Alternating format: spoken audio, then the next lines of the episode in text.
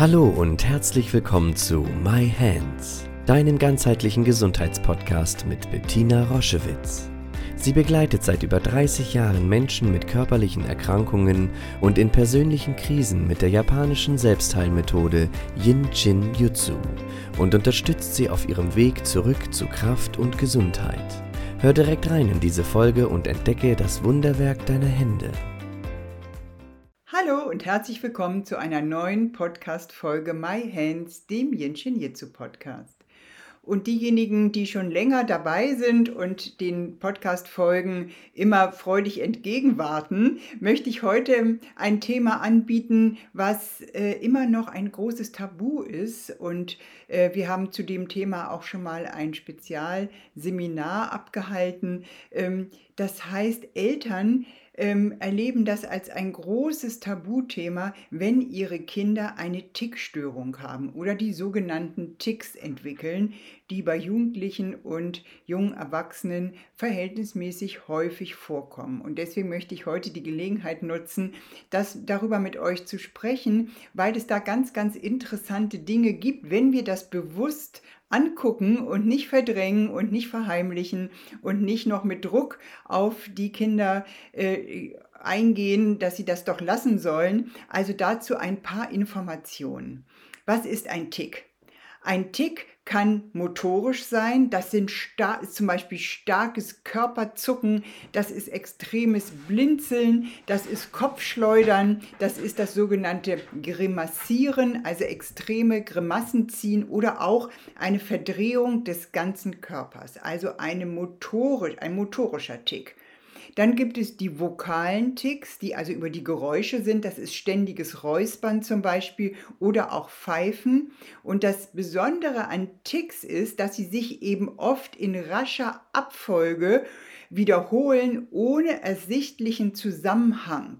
Also wir können nicht äh, einen ersichtlichen Bezug zur aktuellen Situation herstellen. Und das macht es eben zu so einem großen Tabuthema, weil Eltern dann sich oftmals verantwortlich fühlen und Immer noch gibt es Eltern, die eine Tickstörung für eine psychische Erkrankung halten und ihr wisst ja sicherlich, wie die psychiatrischen oder psychischen Erkrankungen immer noch bei uns mit einem großen Tabu versehen sind. Und deswegen reagieren Eltern dann oft nicht angemessen und setzen ihre Kinder unter Druck, wollen ihnen beibringen, das dagegen anzukämpfen.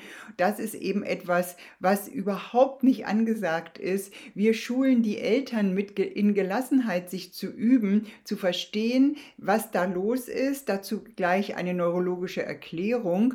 Und dass es nichts mit dem Verhalten zu tun hat. Und wenn sie dann Druck ausüben oder den Kindern das sozusagen verbieten, das erzeugt eine größere Anspannung und Stress und Anspannung ist das Erste, was die Familien ähm, reflektieren sollten, wie viel da in den Familien lebt, sodass die Kinder sich sicher fühlen, auch mit ihrem Tick, mit ihrer Tickstörung geliebt und akzeptiert zu sein. Das ist der größte Heilungsimpuls, den Eltern ihren Kindern schenken können.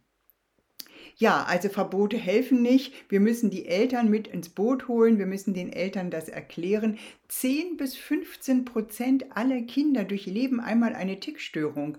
Das finde ich unglaublich, eine unglaublich hohe Zahl und es wird darüber eben gar nicht gesprochen. Wir laden die Eltern ein, offen damit umzugehen, auch den Schulfreunden das zu erklären, dass das eine vorübergehende Störung ist, weil bestimmte Hirnareale nicht in der Balance sich entwickeln konnten. Und wenn das nachgenährt ist sozusagen, wenn sich diese Bahnen wieder angeglichen haben, dann sind wie aus Zauberhand diese Ticks oftmals vorbei. Fast 20 Prozent der Tickstörungen werden mit ins Erwachsenenalter genommen und dann gilt es da äh, verhaltenstherapeutisch dran zu, drauf zu gucken. Es gibt bestimmte Ticks, die eine ähm, nahe Verwandtschaft zum ADHS bei Erwachsenen haben, auch bei Depressionen und Ängsten kann das ein Symptom sein. Da müssen wir differenzierter gucken. Jetzt heute soll es um die Tickstörung bei Kindern und Jugendlichen gehen. Also mit Gelassenheit im familiären Verbund, mit Liebe auch darauf zu gucken und mit dem tiefen Verständnis, mit meinem Kind ist alles in Ordnung.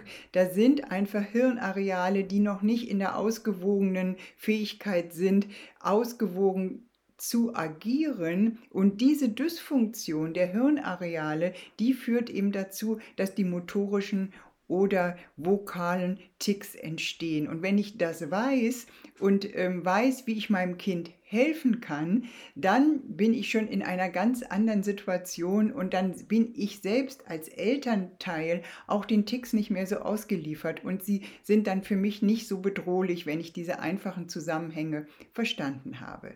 Was ich tun kann, ist mein Kind in diesen Hirnarealen zu unterstützen, und deswegen das Kopfzentrum zu halten mit diesem Bereich zwischen den Augenbrauen, dieser einfache Griff am Abend 20 Minuten gehalten, fördert, dass sich die Bahnen im Gehirn schneller ausgleichen und angleichen und dann ist diese Phase der Tickstörung vorbei und bis dahin sind alle gefordert, auch offen damit umzugehen, es den Schulkameraden zu erklären, den, El äh, den Lehrern zu erklären, was mein Kind hat. Da sind oft auch ähm, Defizite auf der Erkenntnisebene und so kann man diese ähm, herausfordernde Zeit meistern.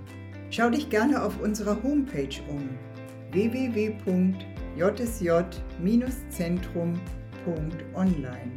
Dort findest du viele spannende Dinge über uns, Informationen über das Jinshinjutsu und über unsere Formate. Ich freue mich, wenn du dort Inspiration findest.